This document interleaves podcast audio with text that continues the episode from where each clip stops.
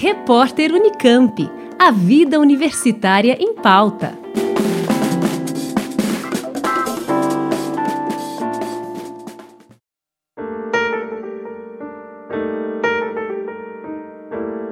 As recentes mudanças realizadas em critérios para concessão e distribuição de bolsas pelas duas principais agências de fomento à pesquisa do país, a CAPES e o CNPq, vêm sendo duramente criticadas pela comunidade acadêmica e científica e alvo inclusive de ações judiciais. Como explica o coordenador da pós-graduação em Política Científica e Tecnológica do Instituto de Geociências da Unicamp, professor Marco Monteiro, embora desde o final do ano passado a intenção de alterar regras e diretrizes que norteiam a distribuição das bolsas no ensino superior já viesse sendo anunciada tanto pelo MCTIC, o Ministério da Ciência, Tecnologia, Inovação e Comunicação, ao qual está subordinado o CNPq, quanto pelo MEC, o Ministério da Educação, ao qual permanece vinculada a CAPES, a mudança das regras no meio do jogo e em meio à pandemia do coronavírus acabou pegando de surpresa estudantes, orientadores e gestores das universidades. Desde o ano passado, a gente vem sentindo uh, um clima de que, bom, as coisas vão mudar, os critérios vão mudar, a gente vem sendo ameaçado com cortes de bolsas, né? O CNPq anunciou no final do ano passado que haveria mudança no, na forma de distribuição das bolsas, que não seria mais por cota, que seria por, que é o que está se concretizando agora, né? que seria por áreas estratégicas. Isso num momento totalmente errado, assim, num, totalmente problemático para os programas, porque depois que os processos seletivos ocorreram, depois que a gente se planejou de quantas bolsas teriam, então você está fazendo mudanças, isso é um primeiro ponto mudanças de forma atabalhoada, sem comunicação com a comunidade científica, com os afetados, né? sem aparentemente estudos, ou sem que a gente conheça quais estudos que estão sendo levados em conta. E acho que tem que ficar claro também que não é que a gente não é, possa mudar critérios, não é que a gente é, não possa reajustar a maneira de distribuição de bolsas. Isso tudo é questionado, é colocado pela própria comunidade científica. O que acho que é um problema agora é a maneira é, pouco transparente e aparentemente atabalhoada, porque a gente vê idas e vindas, né? Tudo isso causou um estresse muito grande. Então, o segundo ponto é esse: a, psicologicamente, a gente está se sentindo é, isso fora a pandemia, fora uh, essa situação que ocorreu esse ano. Isso desde o ano passado a gente vem sentindo em meio a um mar de incertezas muito grande. Então isso atrapalha uma atividade que depende de constância, que depende de você planejar a longo prazo. Um ruído tão grande, uma turbulência tão grande num momento como esse atrapalha anos e anos de pesquisa, de planejamento. E é isso que a gente fica muito é, chocado e muito preocupado. Quer dizer, se a gente não sabe para onde está indo, daqui a um ano, dois, três, cinco, como é que você vai planejar metas, vai se planejar enquanto programa? Esse recurso que está nesse, né, que está sofrendo essa variação, ele vem do MEC e do, e do MCTIC. Então, sem saber quanto vem, de que forma vem, é extremamente difícil você se, se encontrar, digamos, no meio do processo. Segundo a pró-reitora de pós-graduação da Unicamp, professora Nancy Lopes Garcia, as novas regras para a concessão de bolsas CAPES, que começaram a valer principalmente após a publicação da Portaria 34 em 18 de março, fizeram a universidade perder ao menos 72 bolsas de doutorado e reduzir o ganho das bolsas de mestrado. Eles fizeram uma redistribuição das bolsas na Portaria tanto na portaria 18, 20 e 21, que é do início de março, quanto na portaria 34, a redistribuição de bolsas ela foi feita considerando a nota do programa. Então, programas com maior nota teriam mais bolsas. Eles consideraram o tamanho do programa, então eles dividiram em faixas, né?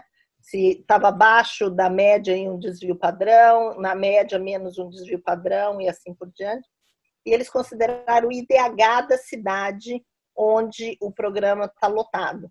Então, por exemplo, nesse documento e nessa tabela que a gente fez, a gente mostra que Isso foi injusto, por exemplo, com a Unicamp, porque a Unicamp está numa área de DH muito alto.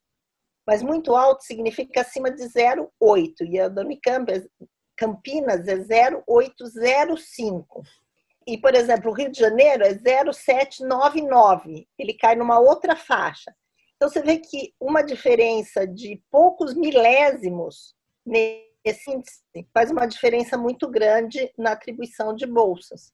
Um outro ponto desse, desse documento é essa divisão pelo tamanho dos programas. A gente tem programas na Unicamp que são muito grandes e eles estão muito acima da, do corte da faixa e eles acabaram sendo prejudicados e perdendo muitas bolsas. Embora inicialmente o MEC tenha negado que a Portaria 34 reduziu o número de bolsas de mestrado e doutorado no país, diante da manifestação de diversas instituições que começaram a apresentar em dados o impacto da medida em seus programas de pós-graduação, a CAPES reconheceu ter havido um erro na implantação de bolsas no sistema, o que levou alguns cursos a reaverem parte dos bolsistas perdidos mas não a totalidade. Os efeitos da portaria 34 da CAPES vêm gerando tanta polêmica que no início de abril, o Procurador Regional dos Direitos do Cidadão do Ministério Público Federal do Rio Grande do Sul, Henrico Rodrigues de Freitas, entrou com uma tutela cautelar pedindo a suspensão dessa medida. Com a portaria 34, que foi editada uh, em 18 de março, uh, ou seja, após essa seleção de bolsas, após inclusive o, a data inicial, que era 6 de março, para inserção dessas bolsas no sistema da CAPES, eles não abriram esse sistema em 6 de março, alteraram as regras do jogo em 18 de março, e com isso, muitos estudantes perderam uh, o direito às suas bolsas de estudo. Por quê? Porque houve um remanejamento de bolsas dentro dos critérios uh, novos dessa portaria. Mas isso, portanto, no nosso entender, ofende esse direito adquirido. E foi por isso a tutela cautelar. Então, nós ajuizamos uma ação uh, protetiva. Infelizmente, a, a Justiça uh, não nos deu uma liminar, então esses estudantes continuam desprotegidos, não é? A gente está aqui no, no âmbito da nossa ação está hoje analisando o ingresso de um agravo de instrumento. E por que que a justiça não deu a liminar, procurador? Veja só, ela, ela elencou várias, vários fundamentos, alguns que, eh, no nosso entender, são, ou todos, na verdade, né, são equivocados, mas até por conta dessa confusão fática. Aparentemente, o que nos ressalta dessa, dessa decisão é que essa confusão entre bolsas empréstimo que foram que retornaram ao sistema parece uh, que o poder judiciário uh, entendeu que o problema estava resolvido quando não está uh, porque ainda há problemas decorrentes dessa alteração normativa há também ali por exemplo uma, uma confusão entre seleção para o mestrado e seleção para a bolsa.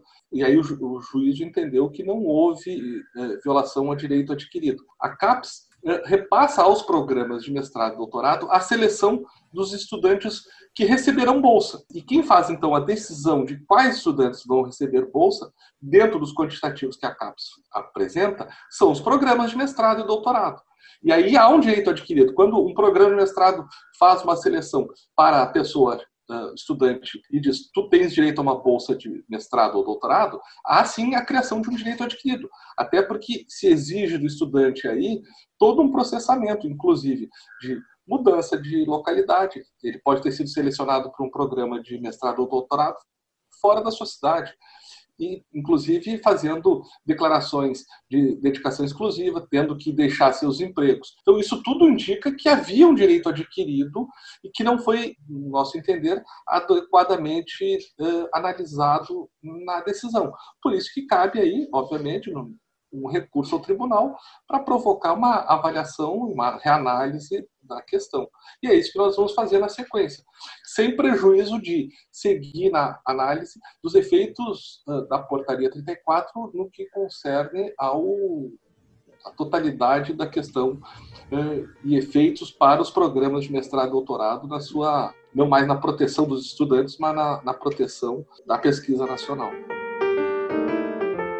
Enquanto o recurso que pede a suspensão da portaria for analisado pelo Tribunal Regional da Quarta Região, o procurador acredita que nada impede que outras ações na Justiça possam ajudar os estudantes a reaver as bolsas cortadas, como fez a ANPG, Associação Nacional dos Pós-Graduandos, que no início de abril entrou com um mandado de segurança na Justiça Federal da Primeira Região nós, como Ministério Público, nós entramos com ações uh, que protegem direitos difusos e coletivos, uh, desde que também sejam indisponíveis. É? E o direito à educação é um direito constitucional, um direito humano indisponível. Então, nós temos atribuição para fazer uma ação coletiva, que foi o que nós fizemos. Mas isso não impede que uh, outros entes, seja uma associação que representa estudantes ou próprio estudante uh, demonstrando, aí no seu caso específico, olha, fui uh, selecionado por uma bolsa, está aqui a comprovação, que ele ingresse com uma ação individual para proteger o seu direito. Isso pode ser até um caminho mais célere e mais uh, efetivo para cada um desses estudantes. Claro que com todos os ônus e custos que podem ser minimizados, porque se eles não têm condições de de recursos ou podem utilizar os recursos da Defensoria Pública da União. Não bastasse a insegurança gerada pela Portaria 34 nos programas de pós-graduação de todo o país, mais recentemente, um novo edital para projetos de iniciação científica, o tradicional PIBIC-CNPq, causou ainda mais preocupação no meio acadêmico ao definir áreas de tecnologias prioritárias com grande potencial de afetar também os bolsistas de graduação em especial os envolvidos com pesquisas básicas e nas artes e humanidades. Assim como muitas outras entidades no meio acadêmico, os pró-reitores de pesquisa do CRUESP, o Conselho de Reitores das Universidades Estaduais Paulistas, divulgaram uma carta aberta para criticar a mudança, como explica o pró-reitor da Unicamp, professor Munir Scaff. Essa notícia ela é, realmente nos pegou um pouco de surpresa, muito embora tenha sido já divulgado é, algumas portarias pelo MCTIC lá em março, né? até mesmo no final do ano eles haviam comentado sobre definição de áreas prioritárias. Aí, em seguida, no dia 23 agora de abril, ah, foi colocado, não foi divulgado no site do PIBIC, né, do, do CNPq, eu quero dizer, ah, elencando ali quais são as áreas prioritárias particularmente áreas de tecnologia para o desenvolvimento de ciência e tecnologia no país. É, em princípio, nós, nós não somos, digamos, acho que nem a universidade é, contra estimular determinadas áreas que o governo ou que o Estado entenda que sejam, assim, é, de interesse mais é, imediato, né? Eu acho que não tem nada de errado com isso, é uma prerrogativa, é, inclusive do gestor, o problema é, como nós mencionamos na carta, e é o nosso receio maior, é que esta prioridade se torne uma exclusividade.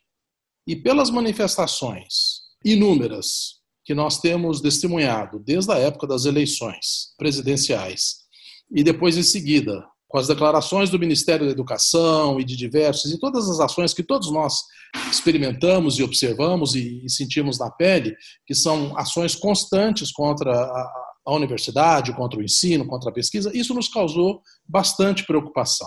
Então, nós estamos é, realmente é, mais do que preocupados, eu acho que chega a causar consternação o fato de que se queiram, por exemplo, diminuir ou impedir pesquisas em determinadas áreas. O nosso receio é que a prioridade se torne exclusividade. E a gente tem todos os elementos para acreditar que isso possa vir a ocorrer.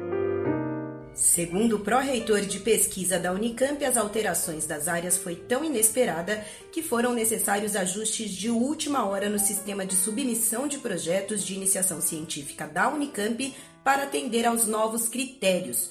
E o cenário para os mais de 1.400 projetos inscritos esse ano apenas na Unicamp não é, segundo ele, nada animador. O problema maior, na minha opinião, é achar que as humanidades, as ciências sociais, as artes, achar que elas, equivocadamente, muito equivocadamente, que elas não têm relevância para o desenvolvimento do país.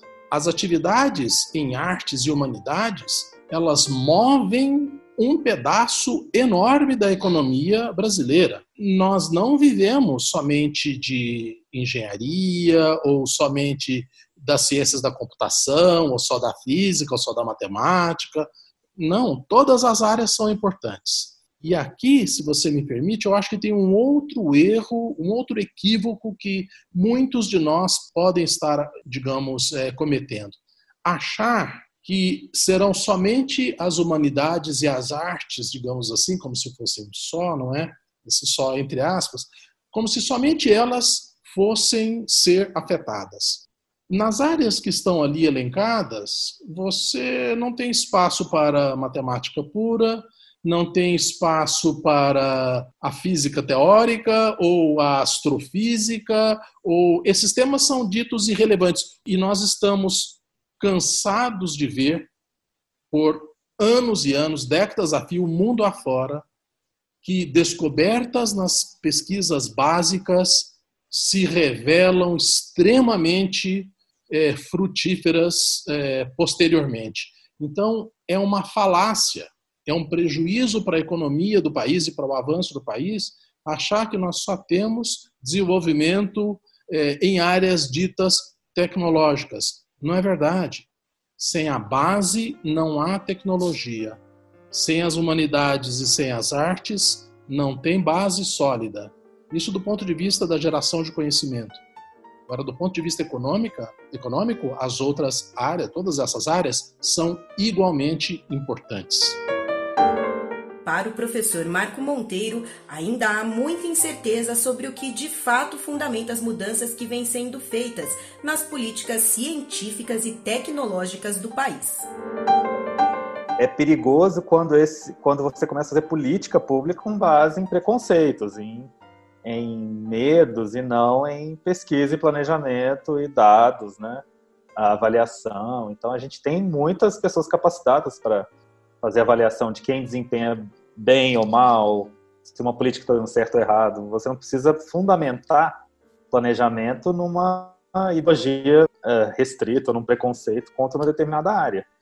Isso parece que ocorre, a gente não sabe, né? Esse é o problema de não saber. Você, você não sabe o que está sendo levado em consideração e você não tem capacidade de debater, de interferir, de dialogar. Então, isso é um desrespeito com a comunidade científica que está é, tá super interessada em, em participar dessas discussões. Eu acho muito deletério quando a gente tem que depender de uma decisão judicial para, digamos, barrar determinada política. Isso não é desejável. O desejável é que você tenha é, um processo democrático que permita a participação das pessoas interessadas nesses debates. Então, é, essa judicialização acho que é um sintoma de algo muito ruim que está acontecendo, dessa forma atabalhoada, como eu falei, nessa forma pouco cuidadosa pela qual as políticas estão sendo decididas. É, judicializar, eu acho que é uma coisa é uma coisa de curto prazo, uma solução ruim que demonstra pouca qualidade da, do processo decisório democrático que a gente tem.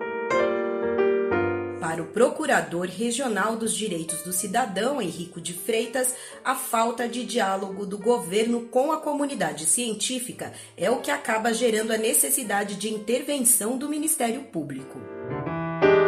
Obviamente que o ideal é que essas questões que afetam a, comunidade acadêmica uh, e científica até porque uh, a previsão constitucional, inclusive, de gestão democrática do ensino, uh, se resolva dentro uh, dos instrumentos e, e, órgãos administrativos, universitários competentes, sem haver a necessidade de interferência tanto do Ministério Público ou do Judiciário. Esse é o ponto ideal. O que a gente está discutindo aqui é justamente o fato de que essa portaria 34, e esse é uma das grandes reclamações, por exemplo, do, do Fórum de Pró-Reitores de Graduação, das universidades, da ANPG, eh, de que essa portaria foi editada de forma unilateral, sem uma discussão com a comunidade acadêmica e científica.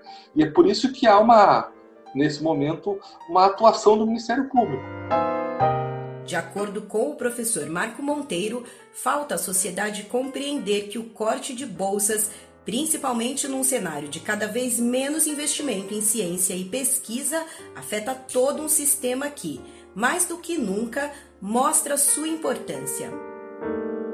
A pesquisa brasileira, a ciência brasileira se faz muito nas universidades e nas, nas pós-graduações. Então, quando a gente fala de bolsa, a gente não está falando só de um emprego de um indivíduo ou de um grupo pequeno de pessoas. A gente está falando de grande parte da pesquisa nacional que é feita nesses espaços, nos programas de pós-graduação, com mestrandos, doutorandos, pós-docs, iniciação científica, que formam equipes de laboratório, que formam a base que sustenta quase toda a pesquisa do Brasil. Então, quando você corta a bolsa, você está tirando dinheiro de projetos de pesquisa de todas as áreas.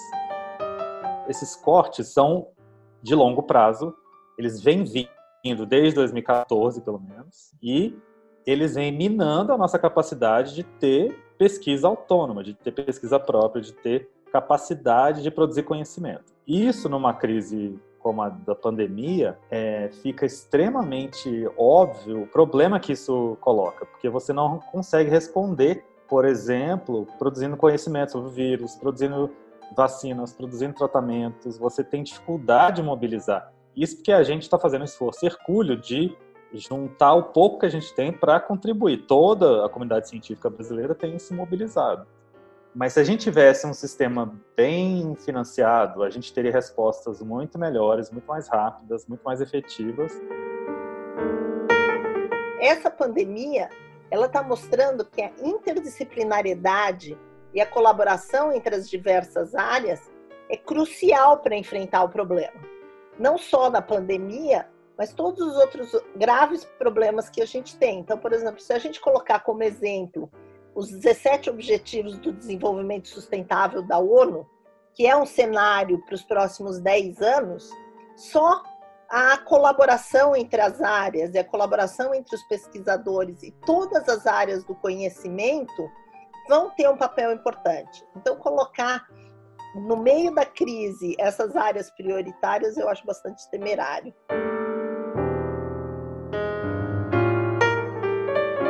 Juliana Franco para o repórter Unicamp. Rádio Unicamp. Música e informação de qualidade.